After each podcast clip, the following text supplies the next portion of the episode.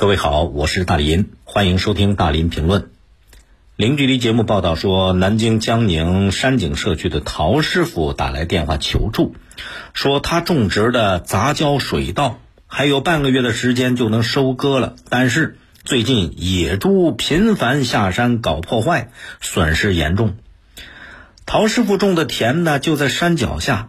稻田旁边，记者确实发现了好多野猪的脚印，而在田地中间就是一片被野猪拱倒的水稻。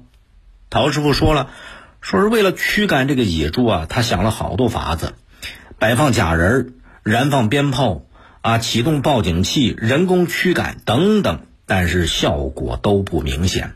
你像这报警器，都到了哪一步？后来那个野猪听见报警器的声音。都像听音乐一样了，直接在稻田地里边就睡觉。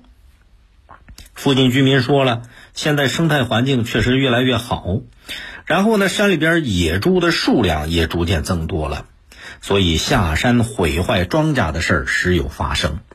附近居民说，野猪特别喜欢吃玉米、西瓜、山芋这些农作物，但是最让他们头痛的是什么？野猪它不单吃，它还喜欢搞破坏。往往下来一趟，损毁的比他吃掉的还多。无奈之下，很多居民呢只能改种其他作物了。这不仅是山景社区陶师傅和附近居民反映，包括江宁路口街道，也有居民说了，野猪经常出来啃食庄稼，而且野猪不单毁坏农作物，连村民养的鸡、鹅这些家禽。也被野猪吃掉不少，而被野猪咬死的更多。其实，除了野猪损毁庄稼、咬死家禽，啊，我在节目当中也报道过，市民骑摩托车撞倒野猪，因为没有购买车损险，赔偿遇到难题的事儿。居民们都特别希望相关部门能够出台政策，来保障居民在遭遇野猪侵害的时候。可以得到赔偿。的确，当地的农业农村部门也在想办法啊。他们呢是希望通过购买保险的方式来减轻一些居民受到的损失。实际上啊，你到网上做一个搜索就能发现，野猪泛滥导致村民利益受损的事儿啊，包括这个野猪伤人的事儿、跑进城市的事儿。不仅在南京，很多地方都有，都发生过。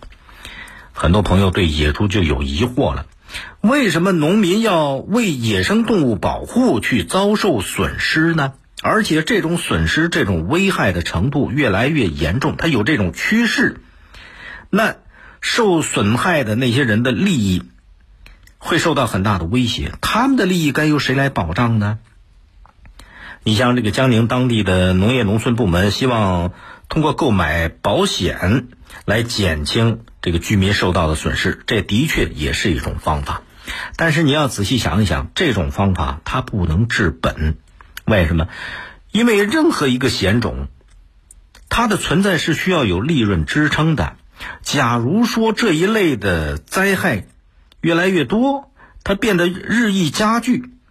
保险就没法继续了，是吧？所以根本解决的方法，还是得控制野猪的它的数量，要控制它的总量。当然，我们国家保护野生动物这个没二话，初衷是对的，是好的。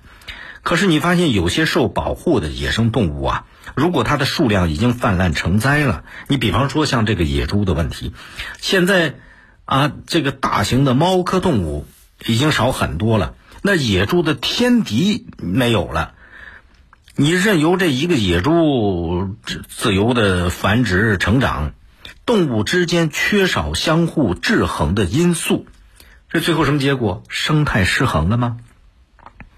实际上啊，去年二月份新调整的国家重点保护野生动物名录发布之后，在去年十二月十号，国家林草局发布了一个关于。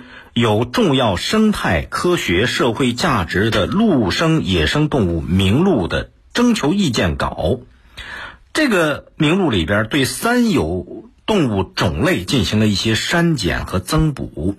注意，这里边野猪就属于被删减出三有动物当中的一种。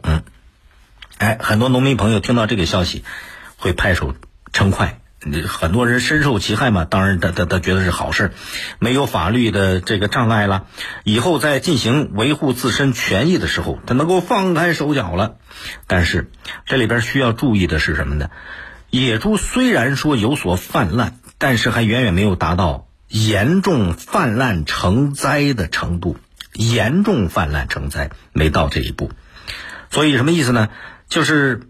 农民至少不能在自家田地或者安全范围之外的区域主动的去攻击野猪。